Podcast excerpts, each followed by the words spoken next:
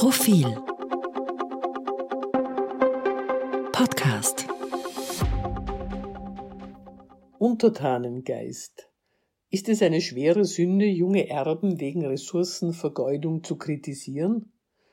Übergroßer Reichtum ist das eine, wie er dargestellt und wie darauf reagiert wird, ein zweites.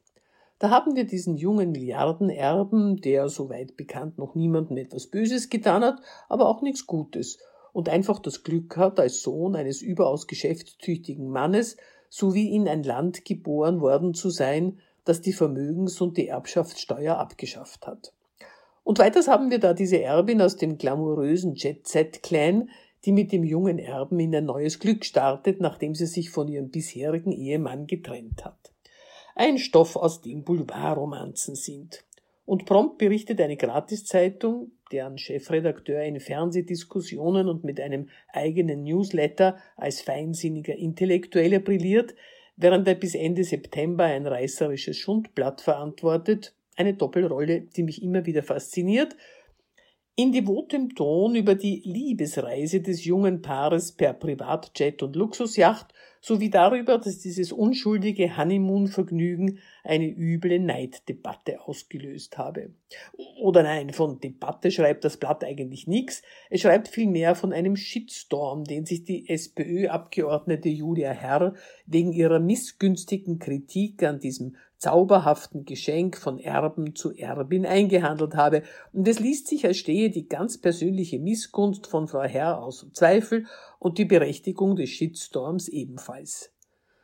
Die Nationalratsabgeordnete hatte, wir wissen es inzwischen, per Social Media auf den CO2-Ausstoß von Privatjets und Luxusjachten verwiesen und dazu geschrieben, nix für ungut, aber wegen der Millionärssteuer war's. Diese unerhörte Kritik wurde in der Folge nicht nur vom Boulevard, sondern auch von Politikern und Politikerinnen der anderen Parteien und in den sozialen Medien wie eine Majestätsbeleidigung zitiert. Die Gratiszeitung führte als erschwerend für die Taktlosigkeit an, dass der junge Erbe seinen Vater verloren habe, ein zweifellos trauriger Umstand, wenngleich halt die Voraussetzung fürs Erben, und dass die Braut, um zu solchen zu werden, die seelische Strapaze einer Scheidung durchlaufen müsse. Diese Gleichsetzung von Vaterverlust und einem mutmaßlich von der Braut initiierten Ehemannverlust mag verwunderlich erscheinen, aber andererseits wissen wir ja, dass in der boulevardesken Welt alle Mitleidsglocken anschlagen, wenn Prinzessinnen eine Erbse drückt. Insgesamt jedenfalls große Empörung. Was mich daran wirklich, wirklich erschreckt, ist der Untertanengeist, der mich aus den Wortmeldungen anwehte. Man mag ja Millionärsteuern ablehnen und Luxusreisen gut finden, aber die Vehemenz, mit der da auf einmal jede Kritik an den Privilegien der Privilegierten zur schweren Sünde erklärt wurde, war verblüffend.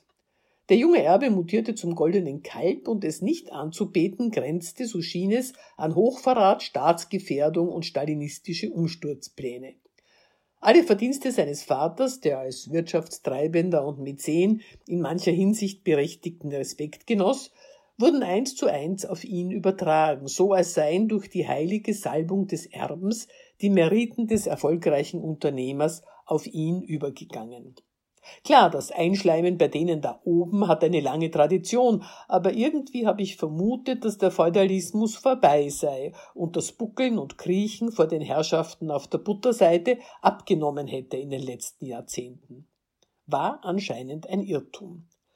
Die servile Idiotie ist übrigens keine österreichische Besonderheit. Auch in Britannien stricken arme Rentnerinnen Jackerl für Prinz George statt für die Kinder der ebenfalls armen Nachbarn. Der Untertanengeist hat nichts übrig für die Untertanen. Neiddebatte, das ist der verlässliche Reflex auf jeden Diskurs über gerechte bzw. ungerechte Verhältnisse. Was für eine Wortverdrehung. Laut Wikipedia bezeichnet der Neid eine Empfindung, bei der die neidende Person über die Güter einer anderen Person selbst verfügen möchte oder ihr diese nicht gönnt. Möchte man eine Luxusjacht besitzen, wenn man deren CO2-Ausstoß kritisiert? Und ist man moralisch verpflichtet, reichen Verschwendern das Verprassen von unser aller Ressourcen zu gönnen? Im Ranking der sieben Haupt- oder Todsünden, die das Christentum kennt, steht der Neid nach Stolz und Habsucht an dritter Stelle. Diese religiöse Konnotation verdirbt jede Gerechtigkeitsdebatte. Ungleichheit ist Gottes Wille und sich dagegen aufzulehnen heißt, sich aufzulehnen gegen Gott. So haben es die Pfarrer durch Jahrhunderte von den Kanzeln gepredigt und bis heute glauben das nicht nur die Besitzenden, sondern anscheinend auch die Besitzlosen in großer Zahl. Dabei ist es legitim, vermutlich auch in Gottes Augen, so es einen Gott gibt, sich das gute Leben zu wünschen, das andere offensichtlich ganz selbstverständlich führen. Man träumt nicht von einer Yacht, wenn man sich schlaflos im Bett wälzt, weil man nicht weiß, wie man die nächste Heizungsrechnung stemmen soll, sondern davon, einfach sorglos träumen zu können. Das sollte doch verständlich sein.